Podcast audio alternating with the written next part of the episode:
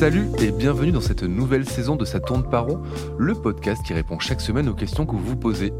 Vous avez des interrogations sur votre rapport aux autres, au monde ou à vous-même Eh bien, nous sommes là, enfin, notre psychologue et psychanalyste à la voix de Stentor, Mardi Noir, est là pour tenter d'y répondre. Salut Mardi Noir. Bonjour Christophe. Alors mardi, les vacances viennent de s'achever et pour certains, elles n'ont pas été de tout repos, comme pour Nathalie qui nous a écrit fin août et je vous lis son mail. Salut Mardi Noir, j'ai 29 ans, un métier, une vie bien remplie, on pourrait dire que je suis quelqu'un pour qui tout va bien.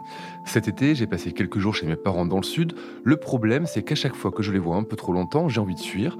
Mon père me tape sur les nerfs à une vitesse folle, il me rend dingue, provoquant en moi des colères terribles. Ma mère est dans la lune, elle oublie tout et ça m'agace. Bref, quand je vais chez eux, je ne me reconnais pas du tout, en sachant parfaitement que c'est moi. Alors pourquoi, à mon âge, mes parents parviennent toujours à me rendre zinzin demande-t-elle. Alors je vous le demande mardi, pourquoi nos parents continuent à nous rendre zinzin? Comme le dirait Maxime Le Forestier, on choisit pas ses parents, on choisit pas sa famille, et pourtant. S'il est vrai qu'on ne les choisit pas, arrive le jour où on peut difficilement faire l'économie de leur rencontre. C'est vrai que c'est déroutant. Enfant, on ne se pose pas tellement la question, c'est nos parents, maman, papa sont des prénoms à part entière. Dans bien des cas, quand tout se passe à peu près bien, ils sont même idéalisés, sécurisants, protecteurs. Même dans des situations compliquées, on imagine que ça va aller puisqu'ils sont là. C'est presque un peu fou quand on connaît l'humanité d'avoir autant confiance en des personnes juste parce que c'est nos parents. C'est une grande illusion, souhaitable, ça met à l'abri les êtres en développement que sont les enfants, et puis ces mêmes enfants deviennent adolescents puis adultes et se prennent en pleine poire cette mascarade. Même dès l'enfance, certains peuvent se montrer déçus de leurs parents et se mettre à rêver qu'ils ont été trouvés, adoptés, kidnappés, en somme enlevés à leurs vrais parents, qui eux sont évidemment formidables. Mais d'où ça vient ce changement d'état d'esprit euh, envers ses parents? Eh bien, je crois que l'exaspération qu'on peut ressentir adulte quand on côtoie un peu trop longtemps ses parents a à voir avec des notions d'aliénation, de transmission, d'altérité. Au fond, une fois adulte, rien ne nous oblige à les fréquenter. C'est ma foi quelque chose qui se fait, que presque tout le monde fait, mais aucun texte, aucune loi ne nous y contraint. Quand le lien est continu, qu'il n'y a pas de grande tension, année après année, rebelote, on se voit à Noël, un peu pendant les vacances d'été, un week-end par-ci par-là, et rien ne vient faire rupture. Est-ce que l'agacement, l'énervement ne serait pas la marque, la trace d'une séparation qui nous a coûté Ressentir que nous ne sommes plus des enfants en présence de ceux qui nous voient comme tels, prendre à témoin ses parents de la difficulté à tenir une place impossible. Trop leur en dire, comme à des amis, sauf qu'ils ne se comportent pas comme des amis. Par exemple, si je dis à un pote que je suis constipé, il ne va pas me demander ensuite pendant trois semaines, toutes les cinq minutes, si j'ai bien pris mon jus de pruneau ou alors tout leur cacher, ou presque, mais sentir qu'ils deviennent des étrangers très familiers. C'est à la fois le lien le plus banal et celui qui requiert nombre d'inventions pour espérer passer un moment pas trop désagréable. Et puis quand on y pense, arrêtez-moi si je me trompe, la famille proche constitue le seul groupe humain adulte avec lequel il est hors de question d'avoir des relations sexuelles. L'autre jour, dans le train, un monsieur de 92 ans m'a dragué. Eh bien, je n'ai pas envisagé d'entreprendre quoi que ce soit, mais ça m'a fait plaisir. C'était marrant de flirter avec lui. Mon esprit ne m'empêchait pas de le concevoir. Quand on y réfléchit deux minutes, c'est un peu bizarre d'être avec d'autres adultes avec qui c'est proscrit d'avoir une histoire d'amour, qui plus est des adultes qu'on a potentiellement aimés de toutes nos forces quand on était plus jeune. Non, vraiment, ce lien est compliqué. Ce lien est compliqué et même de simples relations, déjà c'est compliqué.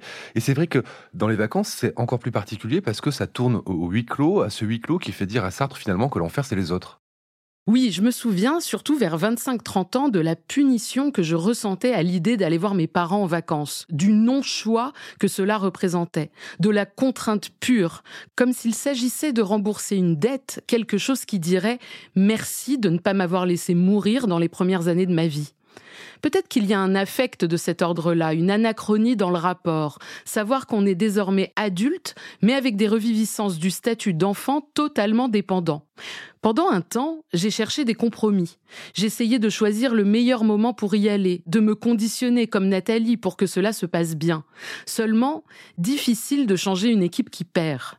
Un jour, il a fallu que je décide de passer du temps avec cette femme et cet homme, que je constitue mes parents comme des personnes à part entière que je désirais découvrir et rencontrer pour ne plus complètement subir un lien de dépendance qui me mettait littéralement hors de moi. Les moments pathétiques prennent des teintes tendres, drôles ou tristes, mais je crois que je ne ressens plus tellement d'affront à l'idée que c'est mon père ou ma mère qui se comportent ainsi. Ce sont des personnes. Certes, quand mon père mélange son vin rouge à du champagne de luxe dès 19h parce qu'il est raide mort, je ne peux pas dire que ça me met en joie. Mais ça n'est plus une peine de petite fille qui voit son père décliner. La peine est diluée, si je puis dire, comme le champagne de mon père. Donc si je vous suis bien, si ça se passe mal avec les parents, rien ne sert de tenter de les faire changer car ils ne changeront pas. C'est plus à nous de travailler sur le lien qui nous unit à eux. Oui, soit de travailler le lien, soit de s'en défaire. Certains décident de voir leurs parents à dose homéopathique, voire non plus de contact, car la relation est délétère. Mais en effet, si on sait au fond de nous qu'on ne coupera pas avec eux, autant essayer de ne pas trop subir. J'ai un exemple tout con. J'ai 40 ans et ça fait 40 ans que je connais mon père obsédé par le lave-vaisselle. La façon de le ranger, de le vider dans un ordre précis, savoir ce qu'on y met ou pas, est-il fini? Est-ce qu'on en fait tourner un autre ou est-ce qu'on attend demain? Ça rend fou tout le monde. Je vois bien, il y a encore 10 ans, quand j'allais chez mes parents et que mon père me demandait de rapporter ma tasse de café dans la cuisine, j'avais 30 ans mais je levais les yeux au ciel comme une ado saoulée, soupirant, limite à traîner des pieds et à la tasse dans un mouvement lent du bras.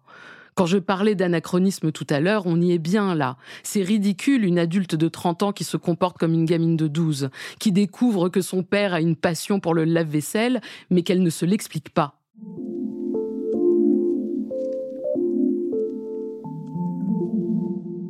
Maintenant, je creuse. Et je vois bien que mon père, bah en fait, est juste pas très net. Je n'interprète plus sa demande comme un ordre rempli d'autorité donné à sa fille, je me dis que c'est sa petite passion un peu timbrée.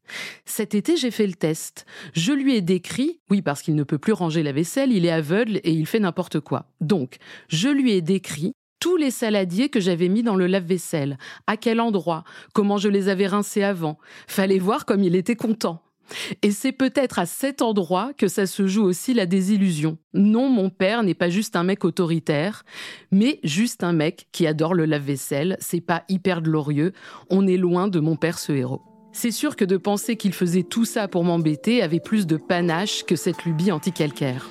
Merci Mardi Noir pour cet éclairage et nous voilà armés pour le prochain grand rendez-vous avec nos parents, les fêtes de fin d'année. Merci beaucoup et à la semaine prochaine. Ça tourne par rond est un podcast de Mardi Noir produit par Slate Podcast. Direction éditoriale Christophe Caron, production éditoriale Christophe Caron et Nina Pareja, prise de son Nina Pareja, montage et réalisation Aurélie Rodriguez. La musique est signée Sable Blanc.